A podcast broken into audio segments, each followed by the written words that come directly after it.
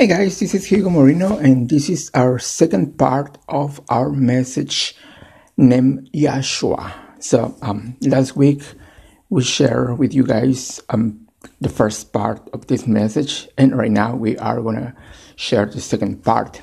We talked last week about Yahshua when he led the people of Israel until the Jordan River, and Yahshua told them, um, "Keep walking, keep walking, keep walking."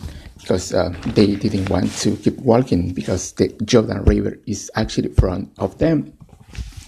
But um, Yahshua said to the priest, um, to the priest goes right up to the water, the Jordan River, with the Ark of the Covenant, and and it was do, it was do or die, do or die.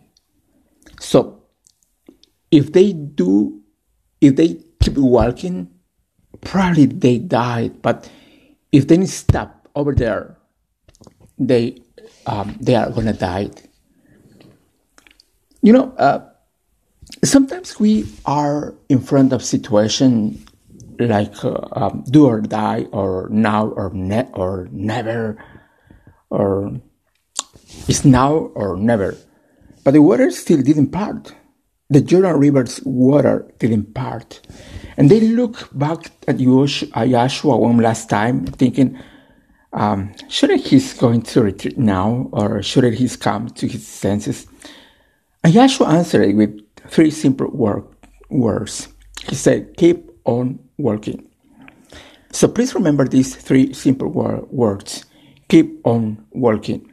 And the Bible says when they praised God in the water, and when their feet got wet, suddenly the water began to push back. And all two million people went through on dry ground. You know, the miracles happen when we or when there's obedience. God doesn't give all uh, God doesn't give us all the details. He doesn't show you how it's going to work out. It may not happen as you've seen happen with your family. And there may not be any sign of things changing. But as with Yahshua, every circumstances may say is not going to turn around. Go back. There is no use believing for your dreams. It's too late. Or you'll never get well. Or it will have happened by now. But don't believe those lies. Keep working. Because God is not moving but was not moving. He is not intimidated by waters that aren't parting by how big the obstacle is or uh, by how impossible it looks. In fact, many times God wait, God will wait on purpose until the river is at flood stage. He'll wait until the expert says there's no way or the odds are against you. So then when he turns it around, everyone will know it was his favor, his power, and his goodness in your life. I don't know. Maybe you uh, maybe you have situation where you don't see how it can work out in your health or in your finances or your relationship, and you're tempted tempted to keep believing. I'm thinking about it. If Yahshua were here today, he will tell you keep working.